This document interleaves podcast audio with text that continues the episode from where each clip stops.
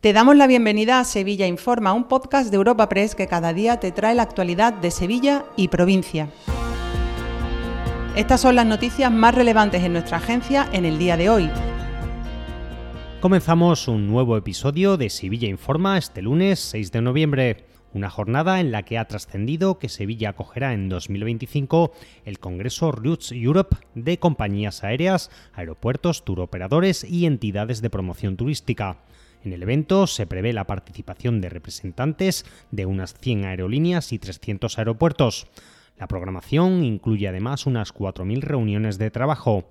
Este congreso supone también una oportunidad para mejorar las conexiones aéreas de Sevilla, que aspira a un vuelo directo con Estados Unidos. Lo cuenta el alcalde hispalense, José Luis Sanz. Nuestro aeropuerto está conectado ya con más de 70 aeropuertos internacionales, pero para este equipo de gobierno, para la ciudad de Sevilla, es fundamental seguir incrementando las conexiones internacionales. Y en este sentido, pues poder celebrar en Sevilla eh, la World Route en el año 2025 durante tres días, más de 4.000 reuniones de trabajo entre diferentes compañías aéreas, diferentes aeropuertos para decidir futuras conexiones internacionales, pues es importantísimo que se celebre en Sevilla.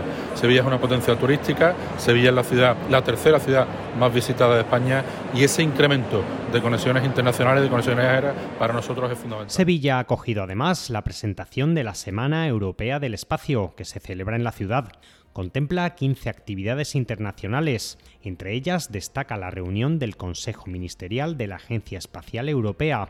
El gobierno subraya que con este evento se remarca el papel de Sevilla como capital europea del espacio. Coincide además que el ayuntamiento le ha remitido ya el convenio para la cesión del edificio CREA de San Jerónimo como sede de la Agencia Espacial Española. Se trata de una cesión indefinida para este nuevo organismo estatal que acoge la ciudad.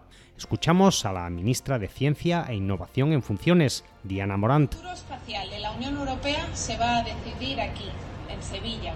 Sevilla queda convertida, por tanto, en la capital del espacio europea, reconociendo también la apuesta del Gobierno de España por convertir a Sevilla en la capital del espacio de nuestro país. Sector aeroespacial, una industria que es estratégica porque impacta directamente en la vida de las personas, porque mientras trabajamos el futuro estamos asegurando también que precisamente nuestro país... En el apartado de sucesos ha sido hallado un cadáver en la laguna del Parque del Tamarguillo. La Policía Nacional está investigando el suceso.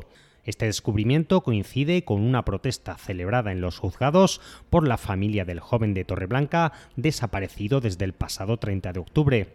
Se llama José Antonio Hernández Barrul, tiene 23 años y salió de su casa en bicicleta el lunes de la semana pasada.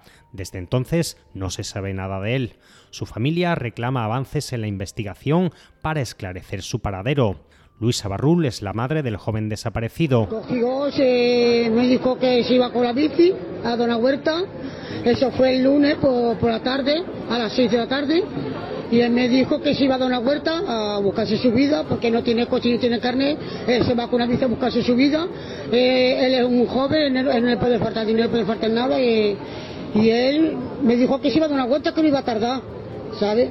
Y yo era la, la, una, las dos de la mañana, las tres, las cuatro que nos llegaban. Y en el plano de la movilidad, el Ayuntamiento de Sevilla ha resuelto dejar de forma definitiva el doble sentido en la avenida de Eduardo Dato. Se trataba de una medida provisional por las obras de ampliación del tranvía, pero finalmente se ha comprobado que supone un alivio para el tráfico.